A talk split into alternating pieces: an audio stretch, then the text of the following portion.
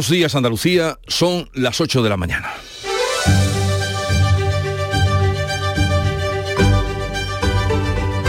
En Canal Sur Radio, La mañana de Andalucía con Jesús Vigorra.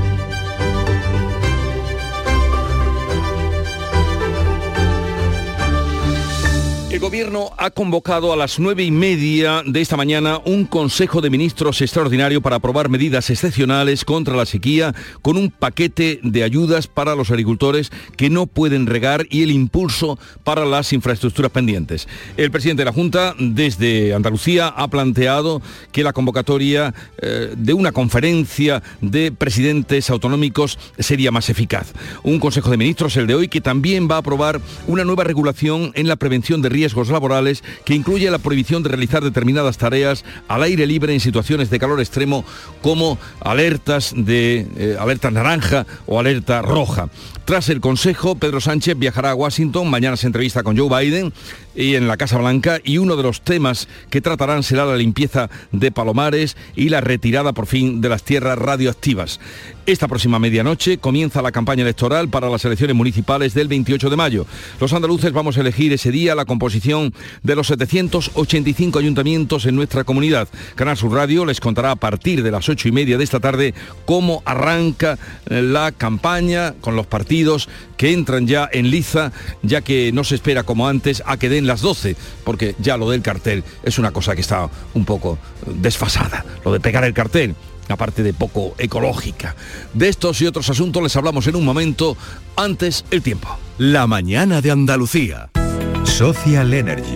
La revolución solar ha llegado a Andalucía para ofrecerte la información del tiempo. 11 de mayo jueves con cielos poco nubosos o despejados. En el litoral mediterráneo habrá intervalos de nubes bajas al principio y hasta el final del día, con nubosidad de evolución diurna en las sierras orientales y sin descartar chubascos. Las temperaturas siguen en descenso. Los vientos van a soplar de levante en el litoral mediterráneo, serán más intensos en el litoral almeriense y en el área del estrecho. En el resto los vientos van a soplar de componente norte girando a componente oeste por la tarde. En mayo, amanece con una nueva ilusión con Social Energy. Revolucionate iluminando tu hogar noche y día, consumiendo tu propia energía y ahorra hasta el 90% en tu factura de luz gracias a nuestras baterías. Aprovecha las subvenciones disponibles para ahorrar con tus paneles solares. Primeras marcas con hasta 25 años de garantía. Estudio gratuito en el 955 44 11 11 y socialenergy.es. La revolución solar es Social Energy. Conocer ahora cuál es el estado de las carreteras en Andalucía. Conectamos con la DGT, nos atiende Alejandro Martín. Buenos días. Buenos días, ¿qué tal arranca esta jornada? Y hasta ahora pueden encontrar complicaciones en la red de carreteras andaluzas en la provincia de Granada, en la GR30, a su paso por Armilla y Zaidín en dirección norte, en dirección Ronda, hacia Jaén y también complicada hasta ahora en Málaga, el acceso a la capital malacitana por la 357, a su paso por Castañetas y en la 7 a la altura de Fuengirola, la Cala de Mijas y Calahonda, todo ello en dirección Marbella y por último en Sevilla hasta ahora muy densa la entrada por la 49 a su paso por Tomares y Bormujos.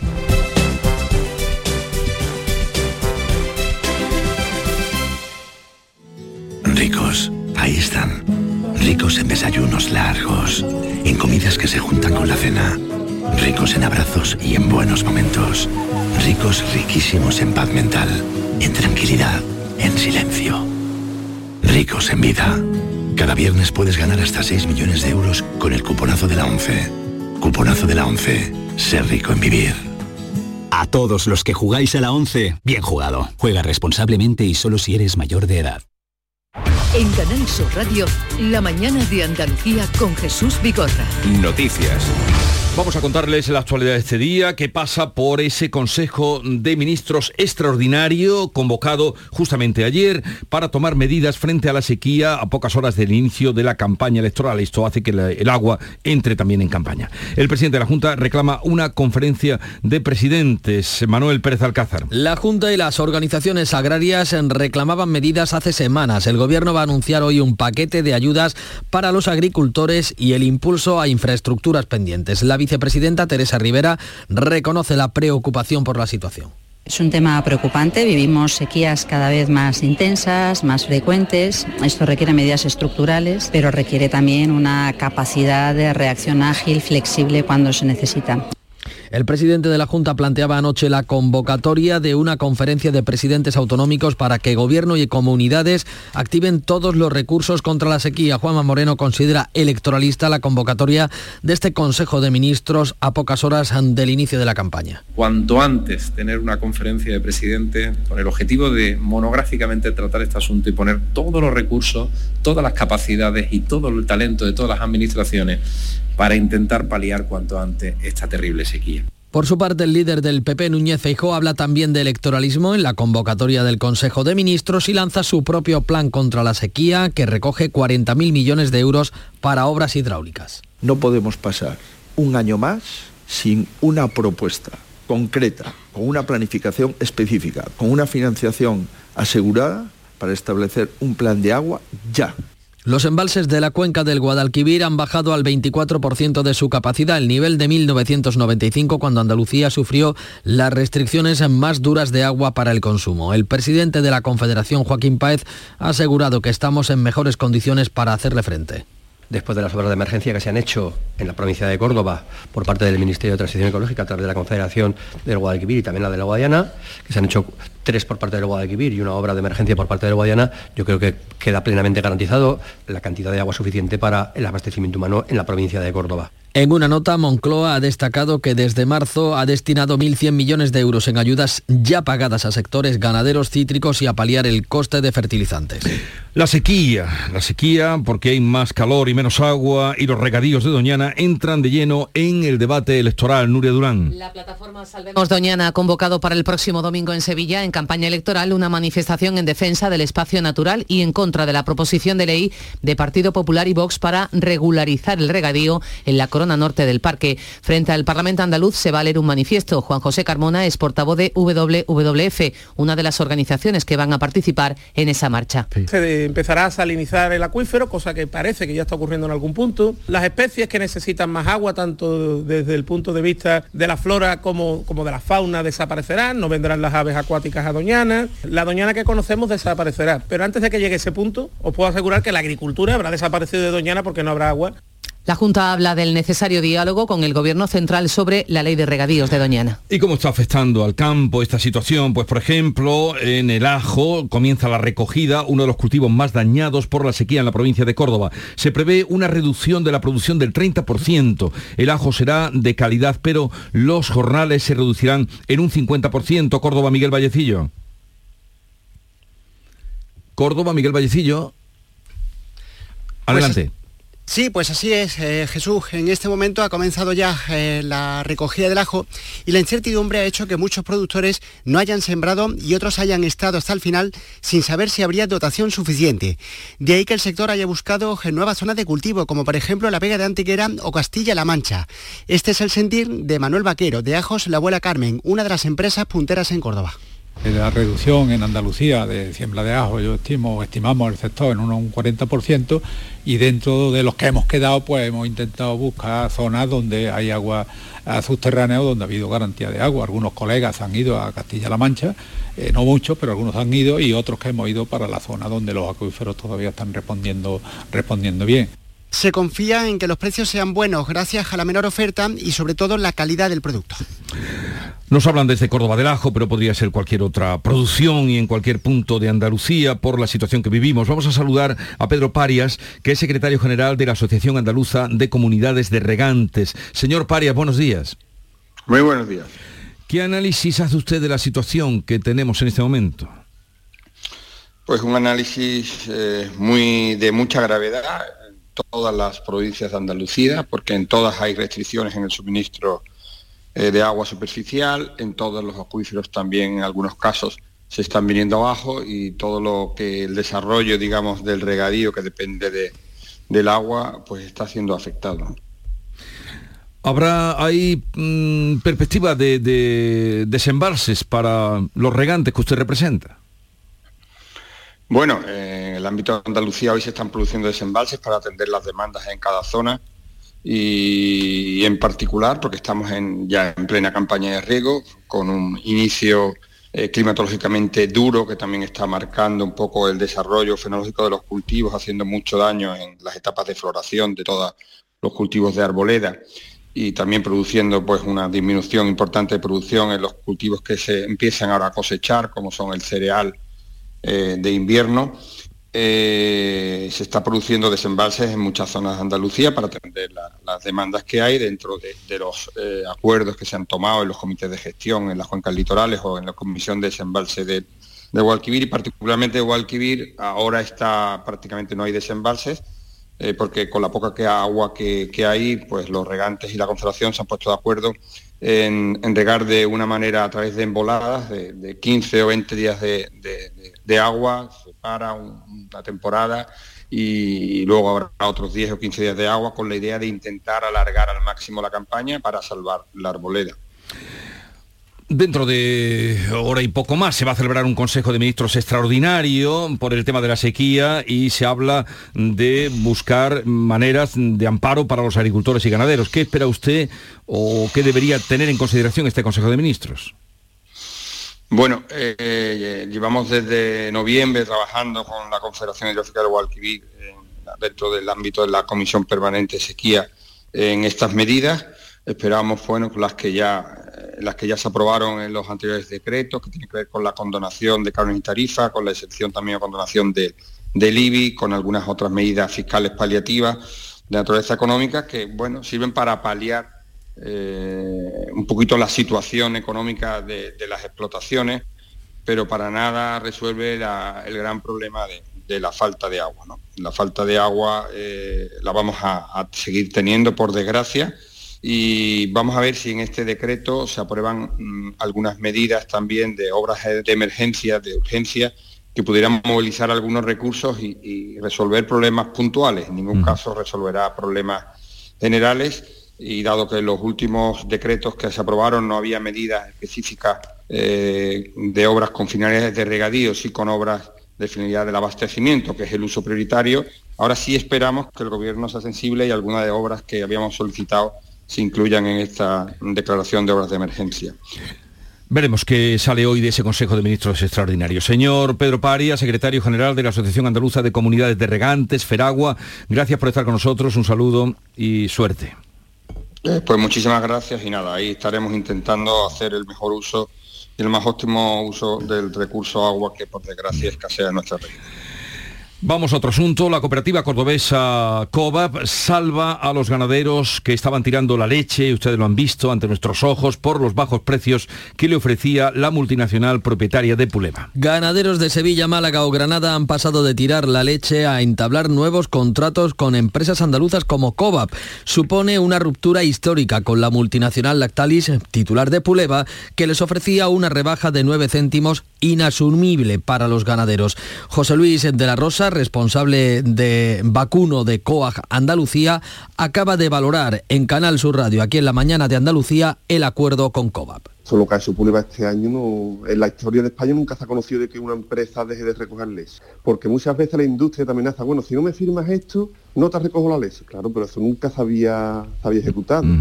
Hasta que tuvimos un par de conversaciones con COVA y COVA dijo que en Andalucía no se tiraba más de un litro de leche de un ganadero andaluz y matizaba luego José Luis de la Rosa que era una empresa netamente andaluza frente a todo el desastre hasta concluir en este final de Puleva desde que empezó a zozobrar.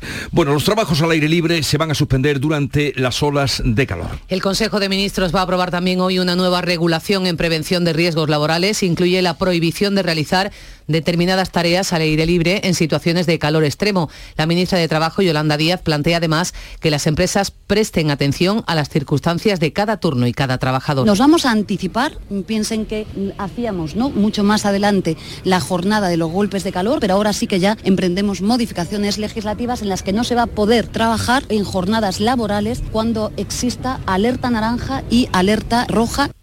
Aquí en Andalucía la Junta ya ha autorizado a los colegios a adelantar a partir del lunes la salida de clase a mediodía a causa del calor, siempre que la AEMET decrete aviso naranja o rojo y los padres lo autoricen. Lo ha explicado en Canal Sur Radio el secretario general de Educación, Javier Fernández. El centro tendrá que arbitrar algunas medidas para que ese alumno que sale del centro, pues con actividades, con actividades de refuerzo en su casa u otro tipo de medidas que el centro determine pero lo que indico es que cada centro tiene unas casuísticas muy concretas y podrá activar el protocolo o no. Los directores de los centros consideran que el protocolo que se activa el lunes en nada resuelve el problema y vuelven a reclamar una buena climatización de los centros.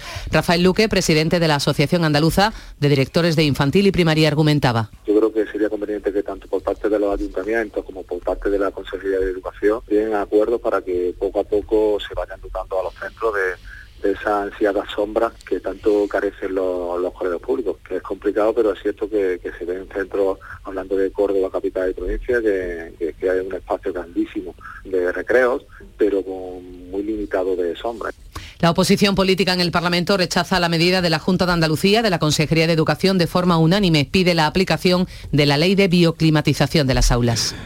Porque además era la circunstancia, nos lo contaba ayer el secretario de Educación, de que hay eh, colegios que están climatizados, que tienen aire acondicionado y otros que no.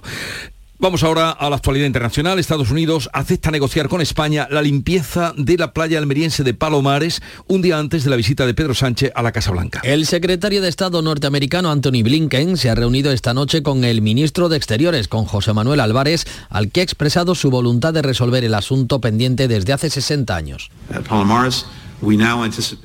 Sobre Palomares les puedo anticipar que las negociaciones para su uh, limpieza se reanudarán pronto. Uh, José Manuel Álvarez eh, admite la voluntad de zanjar el asunto y asegura que ya se ultiman los últimos flecos. Constato la voluntad por ambas partes. Es un asunto complejo desde un punto de vista técnico, hace ya casi 60 años que dura este asunto y hay todavía una serie de aspectos técnicos que hay que eh, resolver y que hay que explicitar antes de tomar las decisiones finales. Se trata de unas 40 hectáreas en las que sigue habiendo contaminación por plutonio procedente del accidente de dos aviones norteamericanos en el año 1966. Esta medianoche arranca la campaña de las elecciones municipales, aunque los partidos adelantan sus actos a esta misma tarde. Hoy los líderes regionales de PP y PSOE han elegido Sevilla para apoyar a sus candidatos. También Teresa Rodríguez de Adelanta Andalucía. Vox lo va a hacer con carácter provincial. En el caso de las coaliciones, no en todas las provincias van a aparecer las mismas siglas. Por primera vez veremos la papeleta de Con Andalucía, un espacio que conforman Izquierda Unida, Podemos, Más País, Verde Secuo e Iniciativa por el Pueblo Andaluz. Con Andalucía y Ciudadanos tienen el acto central en Málaga. Hoy el CIS publica además un barómetro electoral de las principales ciudades. El 28 de mayo se celebran elecciones municipales y autonómicas en todas las comunidades, salvo en las históricas, Andalucía, Cataluña, País Vasco y Galicia. Tampoco habrá elecciones en Castilla y León, que las adelantó a febrero de 2022. Canal Sur Radio y Televisión estarán, estaremos en los actos de apertura de campaña de las principales fuerzas políticas en estas elecciones del 28M. El Mirador de Andalucía de Canal Sur Radio estará hoy jueves a partir de las 8 de la tarde en los actos previos al inicio de la campaña electoral con las principales fuerzas políticas. Pues en la víspera del arranque de la campaña electoral, la Junta Electoral ha vuelto a expedientar a la portavoz del Gobierno. Es el segundo expediente sancionador a Isabel Rodríguez por vulnerar la neutralidad en las ruedas de prensa de Moncloa. Con el de ayer es la cuarta semana consecutiva en que el organismo arbitral reprende a la portavoz. El de este miércoles se centra en las palabras de Rodríguez en la rueda de prensa del 3 de mayo y lo hace tras denuncia del Partido Popular. Reprobada la ministra de Transportes ayer en en el Senado, hoy podría serlo en el Congreso con el apoyo de los socios de investidura del Gobierno. Es que la Republicana ha impulsado la reprobación en el Senado de Raquel Sánchez, la ministra, por los problemas que se repiten en cercanías en Cataluña. La iniciativa ha salido adelante gracias al apoyo del PP y la abstención del PNV, también socio de investidura. El expresidente de la Junta, José Antonio Griñán, citado por los médicos forenses. El expresidente de la Junta ya tiene cita con la médica forense que debe examinarlo para valorar si está en condiciones de ingresar en prisión. Griñán está condenado a seis años de cárcel por el caso de los ERE y tenía suspendida la condena por un tratamiento oncológico. Según publica ABC, deberá acudir al Instituto de Medicina Legal de Sevilla el 18 de mayo, a solo 10 días de las elecciones municipales. Bildu centra el debate político en el arranque de la campaña. Y es que la formación Aberchale incluye en sus listas de las municipales a 44 etarras condenados, incluso por asesinato. Desde Unidas Podemos, la ministra Irene Montero ha defendido la legalidad de la candidatura de Bildu. Bildu es un partido democrático que elige sus listas por los procedimientos que ellos consideran oportunos. Desde el máximo respeto a la legalidad, a la ley electoral y a todos los procedimientos democráticos, cada partido elegimos a nuestros candidatos. Los ministros socialistas han esquivado el asunto, aunque el portavoz en el Congreso y ex Lendakari Pachi López reconoce. No, no lo voy a valorar, no me gusta nada.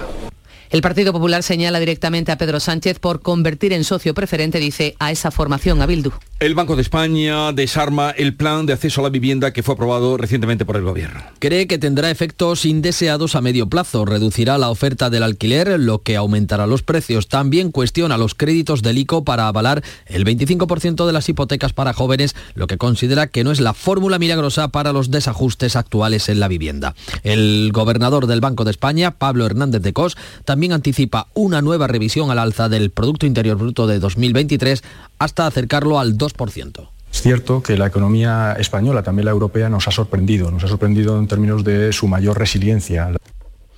La Junta aprobará antes de que termine este mes avalar el 15% de las hipotecas de las primeras viviendas a menores de 35 años. La medida se podrá aplicar antes del verano, es el cálculo de la Junta de Andalucía. Lo ha confirmado la consejera de Economía, que recuerda también que la Junta lo anunció en enero y que aquí, en nuestra comunidad, ya se ha negociado el proceso con los bancos, algo que Apostilla no ha hecho todavía el Ejecutivo Central. Eh, lo único que no está trabajada, es decir, es un anuncio electoralista claramente, no está hablada con las entidades financieras ni, es un anuncio que se ha hecho. Ahora el ICO me imagino que tendrá que eh, pues hacer todo este trámite que nosotros llevamos haciendo desde enero. ¿no? Nosotros estamos encantados de que eh, los gobiernos, el gobierno eh, de España eh, copie a Andalucía. Los sindicatos Comisiones Obreras, UGT y CESIP retoman hoy sus movilizaciones en atención primaria pese a que la Junta les ha convocado para el próximo miércoles. La consejera de Salud, Catalina García, asegura que el tope de 35 pacientes por facultativo y día ya se está cumpliendo y confía en que la semana que viene se alcance un acuerdo con las formaciones sindicales. En todas las mesas ha habido avance, ha habido nuevas propuestas de los sindicatos y yo espero que en la, en la mesa del 17 seamos capaces de cerrar ese acuerdo. ¿Que no podemos cerrar en el 17? Pues iremos a otra mesa. La voluntad de negociación y de, y de diálogo por parte de la Consejería de Salud y del Gobierno andaluz no van a tener límites. Salud rebaja a menos del 1% el seguimiento de la huelga de este miércoles del Sindicato Médico Andaluz. El Parlamento va a celebrar, por cierto, un debate sobre sanidad a petición de PSOE y de Por Andalucía. Y terminó sin acuerdo la tercera reunión del Gobierno con los jueces y fiscales a tan solo cinco días para la huelga convocada para el día 16 de mayo. Tras más de cuatro horas de negociación, la Asociación Profesional de la Magistratura, mayoritaria de los jueces, sigue considerando insuficiente la propuesta del Ministerio. Las partes se citan el martes, día de la huelga en una nueva reunión. Jueces y fiscales van a estudiar si aplazan el paro. Nos lo contaba Juan José Carbonero de la Asociación Profesional de la Magistratura. Pues de momento no parece que se perciba demasiado avance. Entonces, pues bueno, ya veremos a ver eh, en los próximos días, mientras hay vida y esperanza. Por su parte, los funcionarios de justicia convocan huelga indefinida a partir del próximo 22 de mayo. Denuncian que el Ministerio desoye sus reclamaciones mientras sí que se sienta con jueces y fiscales. Patronal y sindicatos han firmado sin la presencia del Gobierno el quinto acuerdo para el empleo y la negociación colectiva que contempla una subida del 10% de los salarios hasta el año 2025. El presidente de la patronal COE, Antonio Garamendi, se felicita y, aparta, y quiere también apartar este acuerdo de la contienda política. Es decir, este es el éxito de todos y esta es una oferta a la sociedad. Eh, y por tanto, esto es bueno para el gobierno, para la oposición, para los que piensen como nosotros, para los que no piensen como nosotros. Y esa es la oferta y el planteamiento que hacemos. Es que nosotros queremos salir de ese debate eh, eh, político. La ministra de Trabajo, que ha sido excluida de la firma del acuerdo, Yolanda Díaz, ha restado importancia. Lo único importante en este país es que vamos a subir los salarios y no las fotos. El líder de UGT, Pepe Álvarez, destaca la posición económica en la que se sitúa a España. Es un acuerdo que genera eh, confianza, genera confianza interna y genera confianza externa y por tanto creo que nos sitúa en unas condiciones inmejorables eh, como país para poder atraer inversiones, para que las empresas tomen la decisión de invertir en nuestro eh, país. Pues Ahí quedó el pacto firmado en el Bellas Artes, podría llamarse el pacto de las Bellas Artes. En Málaga faltan 300 conductores de autobús para cubrir la demanda turística de este verano. María Ibáñez. Pues sí, actualmente en la provincia hay unas 150 empresas de transporte de viajeros las que trabajan más de 2.000 profesionales. A pesar de ello, no son suficientes conductores para atender toda la demanda que esperan para esta temporada de verano. De ello nos ha hablado Antonio Vázquez, que es el presidente de la Asociación Provincial de Empresas de Transporte y Agencias de Málaga. Aquí no se pueden echar horas extras como en otros trabajos para sacar el trabajo adelante. Eh, las horas son las 90 horas de bisemanales y los descansos están tasados también por un reglamento europeo. Muchas veces pues nos quedamos con los autobuses parados en los garajes y tenemos que pedir ayuda a compañeros para sacar otros servicios porque no tenemos conductores que puedan relevar a los que a los habituales. Eh, algunas de las causas, Jesús, los precios del carné, la falta de fecha de exámenes y la necesidad de tener el certificado de actitud profesional. Los rectores de las universidades temen que la obligación de cotizar a la seguridad social por todas las prácticas pueda ir en contra de los alumnos debido al proceso burocrático que esto implica. Una preocupación que trasladan hoy al Ministerio de Universidades. Andalucía, como otras comunidades gobernadas por el PP, va a pedir al Ejecutivo que retrase la puesta en marcha de la medida. Posponerla dará tiempo para organizarse y evitará el colapso burocrático. La Comisión de Asuntos Políticos y Democracia de la Asamblea Parlamentaria del Consejo de Europa se va a reunir hoy y mañana en Sevilla. Abordarán las consecuencias de la guerra en Ucrania y la cumbre de jefes de Estado y de Gobierno que se va a celebrar a mediados de mes en Reykjavik. Las sesiones eh, tratarán el papel del Consejo para prevenir conflictos y restaurar la credibilidad de las instituciones, así como para promover la paz. Y ese Consejo de Europa le pide a España que suspenda la cooperación con Marruecos en el control de las fronteras. Es la conclusión ante la gravedad de lo ocurrido en el salto masivo de la valla de Melilla y en otras ocasiones cuando se violaron los derechos humanos de los migrantes. Así lo ha reflejado la comisaria de Derechos Humanos en su último informe con las conclusiones de la visita que realizó a nuestro país en noviembre. Insiste en que España tiene la obligación absoluta de garantizar que cualquier persona que haya estado bajo su jurisdicción, una vez que es expulsada, no sea maltratada, torturada ni su vida puesta en peligro. La Guardia Civil se ha incautado de las artes de pesca ilegales que estaban utilizando tres pesqueros marroquíes en aguas españolas. Los barcos fueron avistados pescando por la organización ecologista Alnitac, que colabora con los pescadores de carboneras en la denuncia del uso de redes ilegales en el Mediterráneo. Las tres embarcaciones han sido conducidas hasta el puerto de Ceuta, donde han sido incautadas las redes. Los barcos fueron liberados y se les ha puesto la correspondiente denuncia por uso de artes ilegales. Según la Guardia Civil, en la operación fueron liberados delfines y tortugas marinas que estaban atrapadas en esas artes de pesca. Ricardo Sagarminga es eh, presidente de Alnitac. Regreso a Motril, después de dos días y una noche eh, buscando rederos de deriva al sur de la isla de Alborán. Esta noche hemos encontrado seis redes y hemos retirado de la mar cuatro artefactos de pesca abandonados. La Consejería de Salud investigará si hubo fallo en el diagnóstico de la niña de Sanlúcar de Barrameda que falleció por meningitis. Investiga si en el Hospital Concertado Virgen del Camino de Sanlúcar de Barrameda fallaron los protocolos al diagnosticar erróneamente y hasta en dos ocasiones a una niña de 14 años que finalmente moría de meningitis en el Puerta del Mar de Cádiz. Los padres denuncian a ese Hospital Concertado de Sanlúcar por mala praxis. José Luis Ortiz, abogado de la familia, sostiene. No se interpretó ni la hemograma ni se interpretó la sintomatología clínica que tenía la chavala, que tenía rigidez nucal, pupilas dilatadas. La consejera de Salud, Catalina García, con cautela se pronuncia al respecto. Si ha habido una negligencia médica o un diagnóstico erróneo, pues eh, nosotros estaremos ahí y con esa investigación lo podremos ver.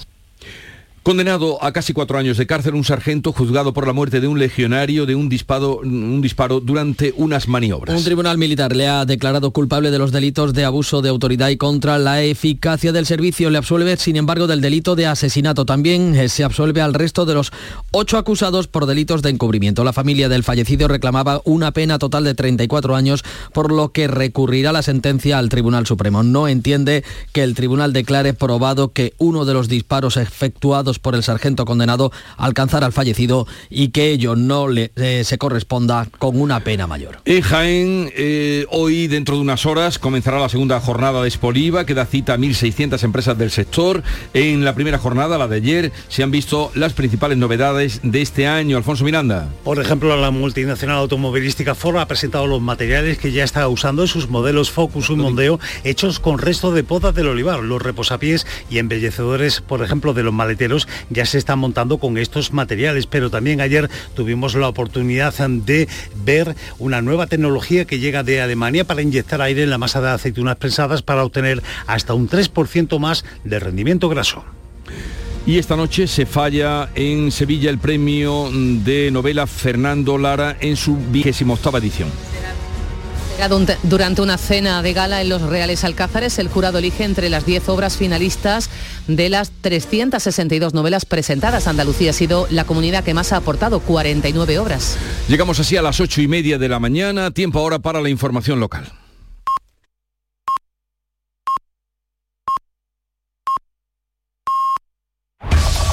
En la mañana de Andalucía de Canal Sur Radio, las noticias de Sevilla. Con Pilar González. Hola, buenos días. Esta noche arranca la campaña electoral y los líderes regionales han elegido en su mayoría a Sevilla para apoyar a sus candidatos. En deportes, el Sevilla juega hoy en Turín el partido de ida de las semifinales de la Liga Europa. Enseguida se lo vamos a contar antes el tráfico. A esta hora quedan dos kilómetros de retenciones en la entrada a Sevilla por la autovía de Huelva, uno por el patrocinio, uno también por el puente del Alamillo y en el Centenario también un kilómetro en ambos sentidos. En cuanto al tiempo, cielo despejado, habrá intervalos de nubes altas por la tarde, viento variable flojo y la máxima prevista es de 29 grados en Lebrija, 32 en Morón y 33 en Écija y en Sevilla. A esta hora 20 grados en la capital. Atención Sevilla. El mundo del automóvil en Sevilla tiene nombre propio. Grupo Berrocar. Más de 30 años en el sector. Un gran stock de turismos y furgonetas en alquiler y un amplio abanico de vehículos en venta con una de las mejores garantías. Búscanos en grupoberrocar.com y en nuestros puntos de venta y alquiler en Sevilla y provincia. Grupo Berrocar. Tu confianza, nuestro motor. Regalamos 500.000 euros. En Supermercados Más, celebramos nuestro 50 aniversario con miles de regalos. En mayo gana cheques de 100 euros con tus compras y disfruta de ofertas como el 2x1 en detergente líquido La Lavandera. 2x8 con 39 euros. Y vive un año de regalos en tus supermercados más. Esta medianoche comienza la campaña electoral. Más de 450 candidatos de diversas formaciones políticas van a optar a las 106 alcaldías de Sevilla. PSOE y PP son quienes más candidatos tienen, aunque no están en todos los municipios. Sin duda la capital andaluza es la más codiciada, la que tiene el foco de todos los partidos.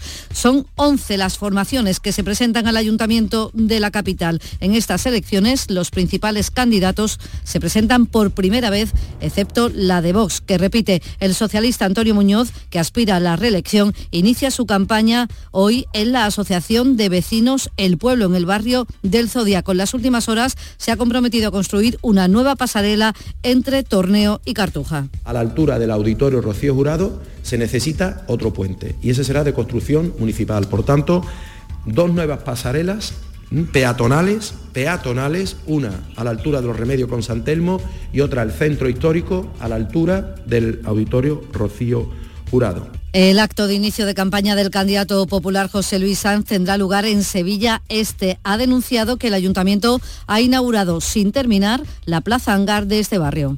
Los vecinos de Sevilla Este de la Plaza Hangar están indignados de cómo remata la Gerencia Municipal de Urbanismo las obras. Así no se pueden hacer las obras en la capital de Andalucía. Cuando sea alcalde de Sevilla dentro de 18 días, será una de las primeras cosas que solucionemos. El candidato de Ciudadanos Miguel Ángel Aumesquet va a arrancar su campaña en un hotel de la Plaza de la Encarnación. La candidata de Podemos Izquierda Unida, Susana Hornillo, abre la campaña con un encuentro con la militancia y una pegada simbólica de carteles en el tiro de línea. Sandra Heredia, candidata de Adelante Andalucía, lo hará en el barrio de Pío 12. Y la candidata de Vox, Cristina Peláez, la única que repite como candidata, va a inaugurar esta campaña, la va a arrancar en el barrio de los Bermejales. Y más asuntos. El Ayuntamiento de Sevilla va a celebrar hoy pleno para aprobar los reconocimientos que se entregarán el Día de la Ciudad, el próximo 30 de mayo, San Fernando. La actriz Paz Vega será hija predilecta y el cantante Kiko Veneno, hijo adoptivo. Se aprueban también 28 medallas. En el Alcázar se celebra esta mañana y también el viernes la Comisión de Asuntos Políticos del Consejo de Europa. Y les contamos que la policía local y operarios del sanitario han desmantelado un criadero de gallos de pelea en el polígono sur con 16 ejemplares. Jornada también importante en lo deportivo. Nuria Gaciño, buenos días. Muy buenos días. El Sevilla afronta esta noche el primer asalto ante la Juventus, ida de las semifinales de la Liga Europa en Turín, donde los de Mendilibar confían en poder traerse un buen resultado que ponga patas arriba al Sánchez Pijuán en el partido de vuelta la semana que viene. Estoy ilusionado, claro que estoy. Yo soy un novato en esto. Entonces estoy tranquilo, ilusionado sí, pero no me vuelvo loco y creo que estoy bastante tranquilo para, para, para el partido de mañana. Novato Mendilibar, no así la afición, se espera que unos 1.400 sevillistas se den cita esta noche en Turín. Gracias, Nuria. Lo contaremos aquí en Canal Sur Radio y en RAI a partir de las 8 de la tarde. Les contamos también que el Banco de Alimentos necesita voluntarios para su próxima campaña de Operación Kilo, que esta noche en el Alcázar se da a conocer el ganador del premio de la novela Fernando de Lara. Optan 10 novelas finalistas. A esta hora 16 grados en Marchena, 14 en Écija, 20 grados en Sevilla.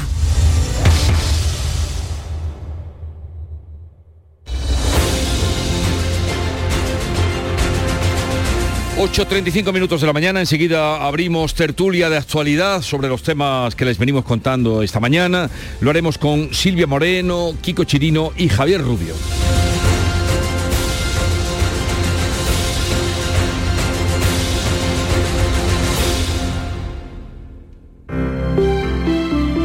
Buenos días.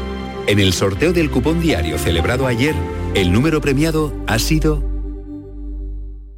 86.088 86088 serie 3003.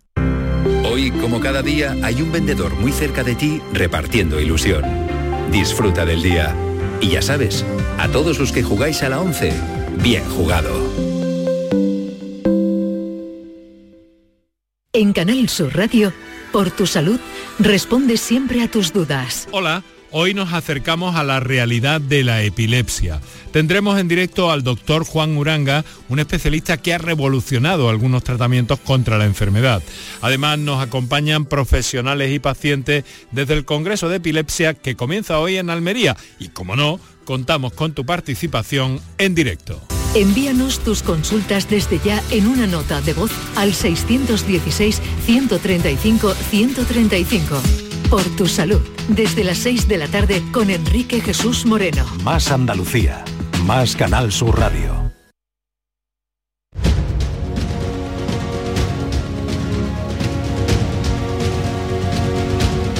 La mañana de Andalucía con Jesús Vigorra. Hoy, con Silvia Moreno del Mundo. Buenos días, Silvia. Muy buenos días. ¿Qué tal estás? Muy bien. Me alegro de que respondas con ese entusiasmo. Sí, sí, estamos con mucha fuerza para lo que se nos viene encima.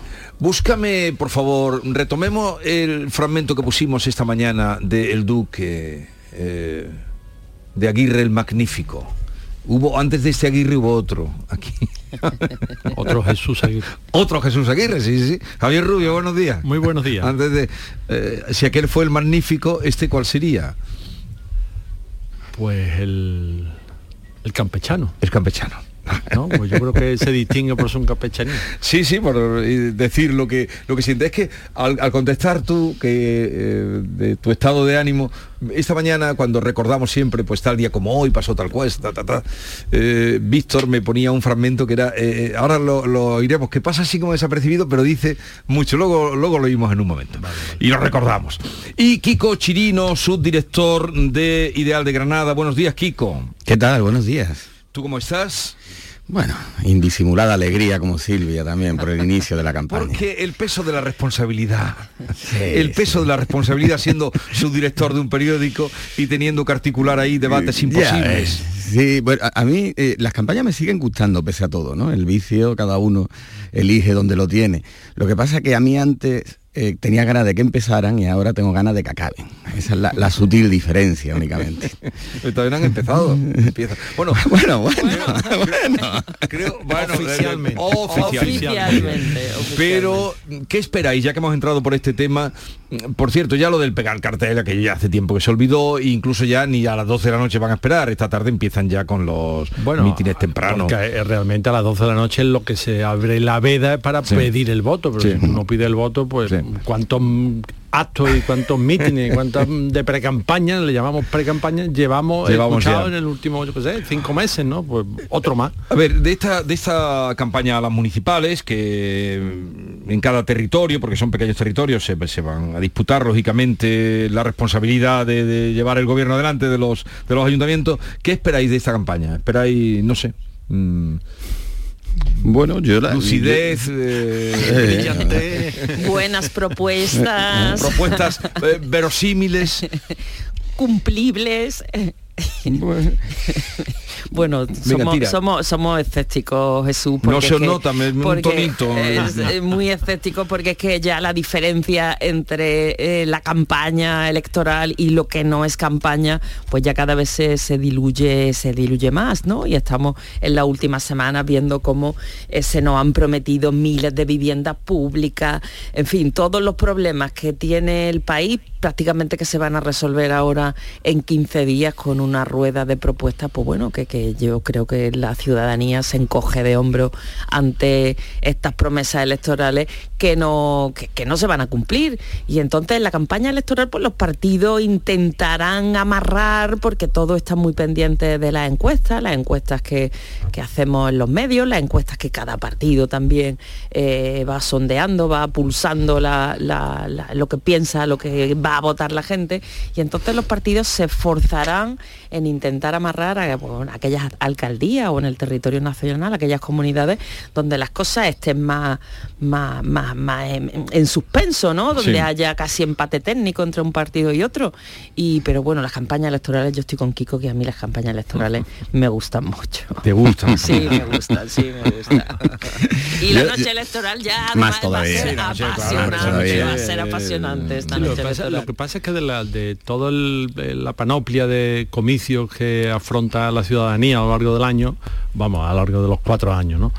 Pues las municipales son las más difíciles eh, desde el punto de vista de la información, porque claro, cada ayuntamiento tiene su propia idiosincrasia, su propio mm, problema, su mm, propio debate, aunque los partidos últimamente hay una tendencia verdad a convertirlo y yo creo que Pedro Sánchez el presidente del gobierno en esto mm, está marcando la pauta. Está convirtiéndolo casi en un plebiscito no Eh, en una elección para que se eh, se le dé el- la aprobación en lo que queda de legislatura para lanzar la siguiente campaña que será la de las generales eh, pero después claro depende de cada candidato en cada ciudad en cada pueblo en cada municipio Mm, y- y son muy abiertas. Yo creo que las municipales son las elecciones más abiertas que tenemos.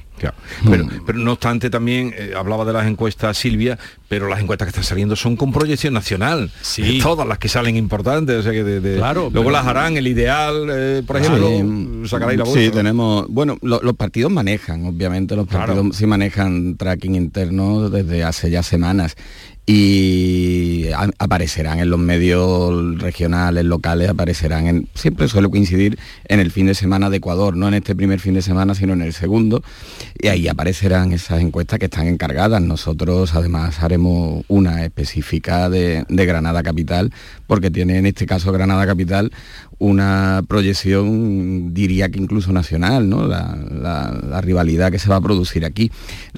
Decía Silvia que nos gustan mucho las campañas, nos gustan también porque recordamos hace años aquellas campañas en que en realidad lo que nos gustaba era salir por las noches, ¿no? Nosotros íbamos a las campañas, eh, además la de las municipales, como caen, caen en primavera, ¿no? Con este buen tiempo, pues íbamos a aquellas tardes ya más largas y nos quedábamos, ¿no?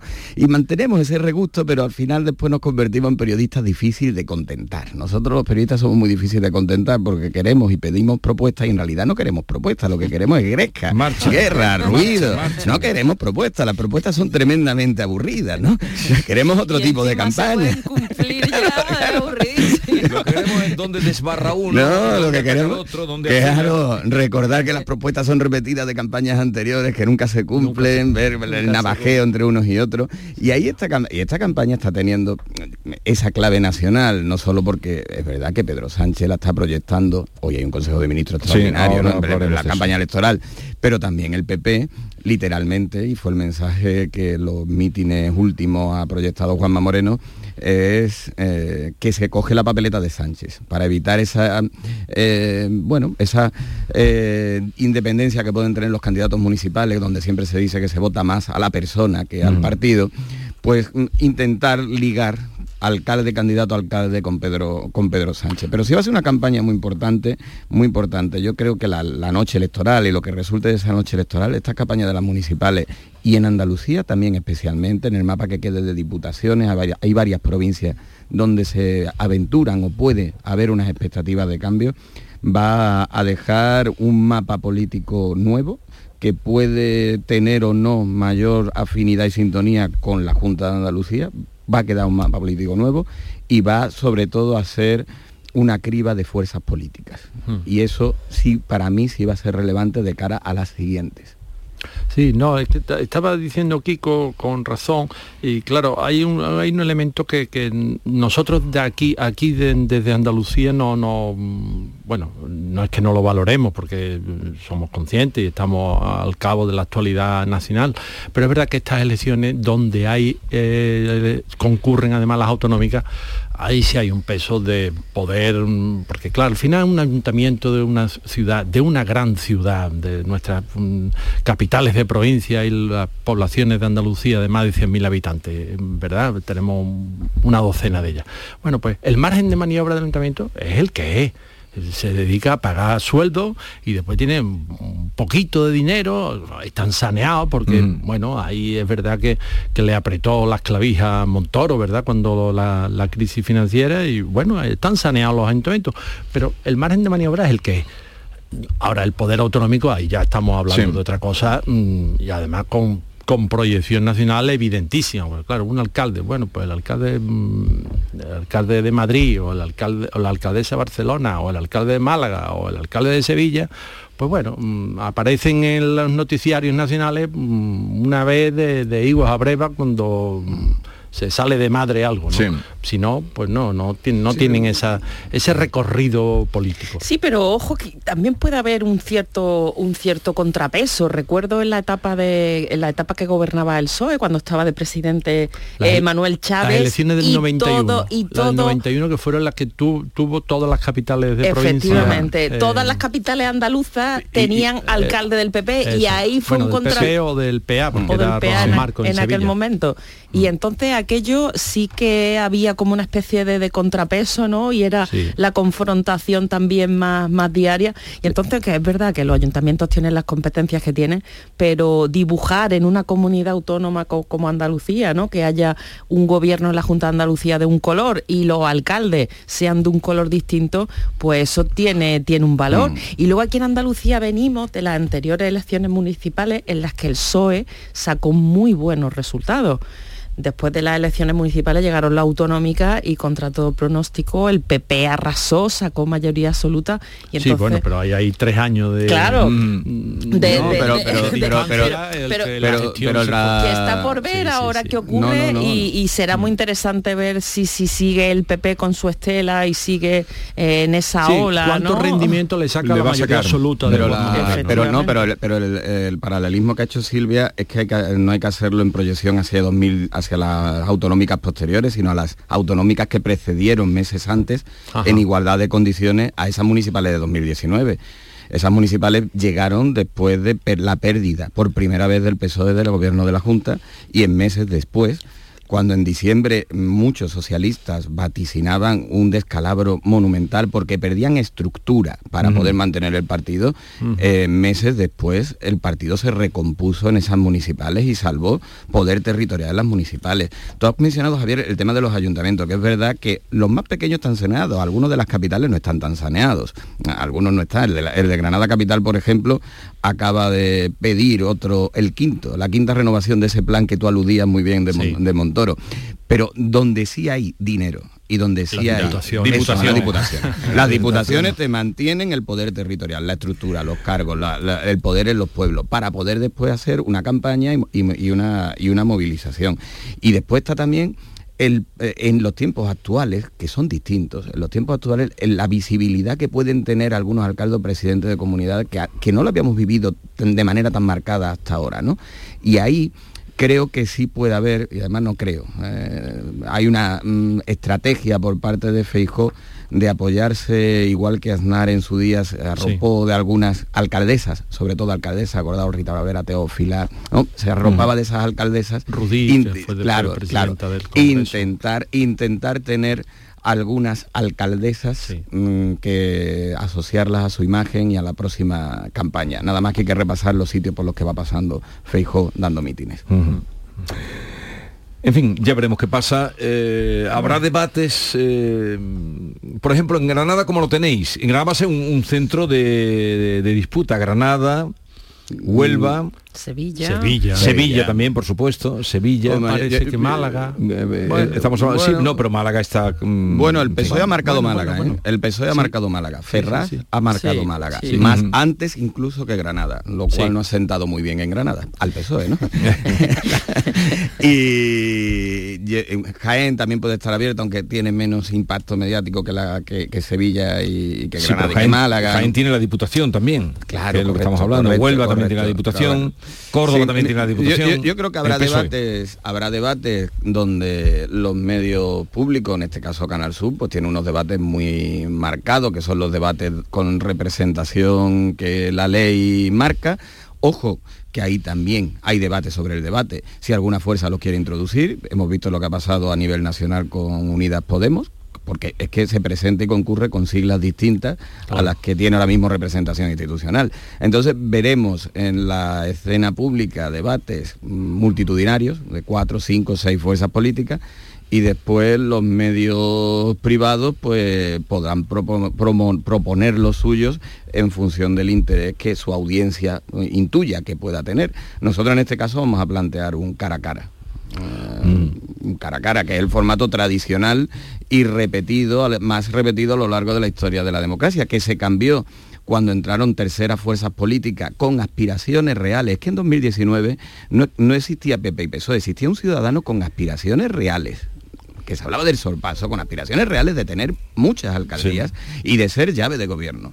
En estos momentos, en las capitales de provincia, mm, vamos hacia un bipartidismo muy, muy marcado. Y para mí, el interés en estos momentos está en los cara a cara sobre todo en las capitales de provincia.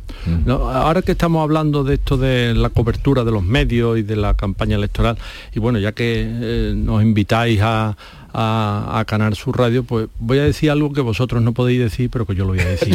eso tu libertad. No, no, o sea, el disparate este de que la, Junta Electoral te marque los tiempos de la, de la información, te los paute, de que las entrevistas estén... Mm, eso, eso Minutadas como en un partido de baloncesto. Exactamente, está minutada. ¿Eso cuando vamos a acabar con eso? Quiero decir como sociedad, somos ya mayorcitos, ¿no?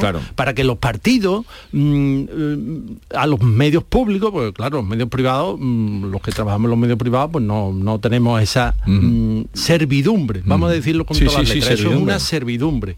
Oye, que vamos a dejar que los profesionales sean los que decidan, vamos a dejarnos guiar por el criterio profesional de los periodistas que están en los medios públicos que me parece, y pasan las elecciones una, y, otra, y, otra, y nadie hace nada, porque ningún partido, claro, va a proponer que cuando es el más votado, pues se lleva la tarta del león, la parte del león de, de, las intervenciones en los informativos, en los noticiarios. ¿Quién va, ¿Quién va, a renunciar a eso, no? pero, los ciudadanos, y, oye, que, los periodistas no tenemos el derecho a la información, que, estamos ejerciéndolo de manera subsidiaria para los oyentes o para los televidentes o para, bueno, periódicos, eh, ya no hay periódicos, la cadena oficiales de, movimiento, acordáis que, sí. antiguo soy. Pero fíjate que, la ley electoral marca una cosa, las expectativas marca otras. Y si se cumple, que los que tengan que, cumplir los medios privados, los medios privados creo que tenemos que gestionar expectativas, los medios públicos tienen que ceñirse a lo que tienen que ceñirse, pero tienen que darle ahora, a mi juicio, una sobrerepresentación a Ciudadanos, porque Ciudadanos viene con una representación en 2019 que no obedece a las expectativas reales. Sin embargo, en muchos ayuntamientos fueron tercera, incluso segunda fuerza política, mm, y las expectativas de ahora son, intentar colarse en alguno. eh, si cumplimos a rajatabla la, la norma, eh, Ciudadanos tendría una sobrerepresentación en la información en esto. No, no, que la va a el tener, que la va a tener, porque, lo van, va a tener, lo van a exigir. claro, y como an- tercera fuerza, por tercera fuerza tiene que aparecer en, en los noticiarios los segundos que marque eh, la Junta Electoral. Eh, vamos a otro asunto. Mm, hoy va a haber un Consejo de Ministros. Nos enterábamos ayer eh, por la mañana de que había un Consejo de Ministros extraordinario por el tema de la sequía. Eh, datos que hay por ahí, este año ha llovido un 75% menos, bueno, todos vemos las imágenes, mínimamente quien esté informado sabe el problema que tenemos con la sequía. Mm, hablaba hace un momento con el mm, representante de la comunidad de regantes de Andalucía, y le decía qué espera de este consejo, me decía pues medida, agua no, porque agua no se puede traer, pero eh, mm, rebaja, facilidades fiscales a la hora de, de- pagar a los agricultores, ganaderos. ¿Cómo veis este Consejo de Ministros extraordinario, oportuno? Eh, La, agricultura eh, está en una situación tan crítica, eh, los agricultores lo están pasando tan mal con reducciones para regar sus campos en algunos puntos en la cuenca del Guadalquivir tienen solamente pueden regar con un 10% de lo que antes tenía, hay cosecha, el arroz no se va a plantar, lo están pasando tan mal que por poco que hagan las administraciones le- les va a venir bien, pero claro, también hay que criticar la, la oportunidad, ¿no? Desde la Junta de Andalucía, desde el gobierno andaluz, desde el propio sector, los propios agricultores, los ganaderos, llevan meses reclamando medidas concretas, llevan reclamando ayuda, se han manifestado, lo han pedido por activa y por pasiva y que tengamos que esperar prácticamente al pistoletazo de salida desde la campaña electoral para que el Consejo de Ministros se siente y apruebe medidas que son tan necesarias, pues hombre, es un poco mm, criticable y rechazable, pero bueno, por lo menos, aunque sea tarde, algo parece que se va a hacer. Veremos la letra pequeña de lo que, de lo que se aprueba. Claro, es que ahora eh, cuando hoy salga de ese Consejo de Ministros el decreto que se anuncia, podemos valo- podremos valorarlo y podremos valorar las medidas y podremos ver si era necesario o no la urgencia. Lo que podemos valorar a esta hora es el anuncio de un Consejo de Ministros extraordinario horas antes del arranque de una campaña electoral. Eso es lo que podemos valorar en estos momentos. Porque ayer, eh, en esa presentación de motivos de ese Consejo de Ministros, lo que se hizo fue un repaso de una retaíla de cifras y de repartos de ayudas mm, por parte del gobierno hasta la fecha que a todas luces, eh, también porque no ha llovido, obviamente, no han sido suficientes. Y la oposición decía que era electoralista. Mm, Es, mm, eso no es necesariamente ni bueno ni malo, pero que es descaradamente electoralista hasta el punto de que lo único que sabemos de ese Consejo de Ministros hasta ahora es el anuncio de una medida que lo hizo Yolanda Díaz en un acto político de Unidad Podemos, el preelectoral. Por lo tanto, que es electoralista es una observación sacada de la vida misma, no es una interpretación plausible de nadie. Es un Consejo de Ministros electoralista. Nada nos debe de sorprender. Nada nos debe de sorprender cuando vemos que los consejos de ministros sancionados por la Junta Electoral hasta en dos ocasiones ya se han convertido en actos de o se- en semiactos de partido y por contra los actos de partido se han convertido en consejos de ministros porque los anuncios últimos se están haciendo precisamente en los actos de partido. Pues sí, en esa confusión mm, participan lo- los partidos precisamente para, mm, para que no sepamos muy bien, la ciudadanía no sepa muy bien por dónde viene. Yo esto de la, de la sequía, bueno, al final, sí, como decía Silvia, vale, pues con poco que se haga o, o- todo lo que se haga será bienvenido. Claro, si tú exoneras de pagar una serie de cánones, una serie de... de, mm, eh, de dinero que tienes que mm, Facilidades para- facilidades verdad para los préstamos bueno para 20.000 cosas que, que acechan al agricultor cuando se plantea eh, sembrar. Pero claro yo lo que fal- eh, lo que he hecho en falta y no lo pido para este Consejo de Ministros porque es, mm, eh, además lo estamos diciendo que es campaña y tal lo que he hecho en falta son medidas estructurales porque mm, claro y, y también pienso o sea en el, en el sentido de las autonomías que conocen la realidad. O sea, la medida esta de, mm, que ha anunciado eh, del calor, que no se va a poder Mm, trabajar cuando sí. hay alerta. Bueno, eso rige para toda España. Y, so- y- y no habíamos dicho que el autogobierno lo que hacía es que te acercaba a la realidad. A la realidad y- y no, nada más que, que un- parecía más lógico, ¿no? Que bueno, en, en Andalucía, pues mm, hay un clima, eh, en el norte hay otro, el agua no está repartida por igual Mm. en España, hay cuencas que están muy bien, la cuenca del Duero está muy bien, la cuenca del Tajo, no el Alto Tajo, pero el, el- el tramo medio y bajo también. Los pantanos de, de Extremadura, por ejemplo, están muy llenos, tienen suficiente agua. Claro, entonces, mm, ¿en qué quedamos? ¿Que tenemos un gobierno que se mete en todo? ¿O dejamos que las autonomías? O sea, es una reflexión de fondo. Y por supuesto la reflexión de fondo es, bueno, ¿qué vamos a hacer para la siguiente sequía? No para esta. Esta ya lo que tenemos que hacer, pues mm, pedir que llueva y a ver si los cielos se abren y llueven. Pero para la próxima Para la sequía, próxima que- ¿qué estamos preparando? ¿Cuál es la alternativa? ¿Cuál es el, el enfoque que quiere darle el gobierno de España con el partido que sea para paliar la sequía? Porque nuestro clima es así. Pero es, que, pero es que encima de eso, eh, hoy, con independencia de lo que se apruebe, es que ya tenemos ejemplos de obra hidráulica eh, faraónica que, llevan años y años, y décadas. años, décadas. Eh, la presa ahí- de Rules, la desaladora en de Huelva, Almería. en- es, en que, Andévalo, es que, en fin, es que- esto... Bien, vamos a llegar a las eh, 9 de la mañana y continuamos luego en tertulia con Silvia Moreno, con Kiko Chirino y con Javier Rubio. 9 de la mañana, en un momento repasamos los temas principales de la actualidad de hoy. Esta es La mañana de Andalucía con Jesús Vigorra, Canal Sur Radio.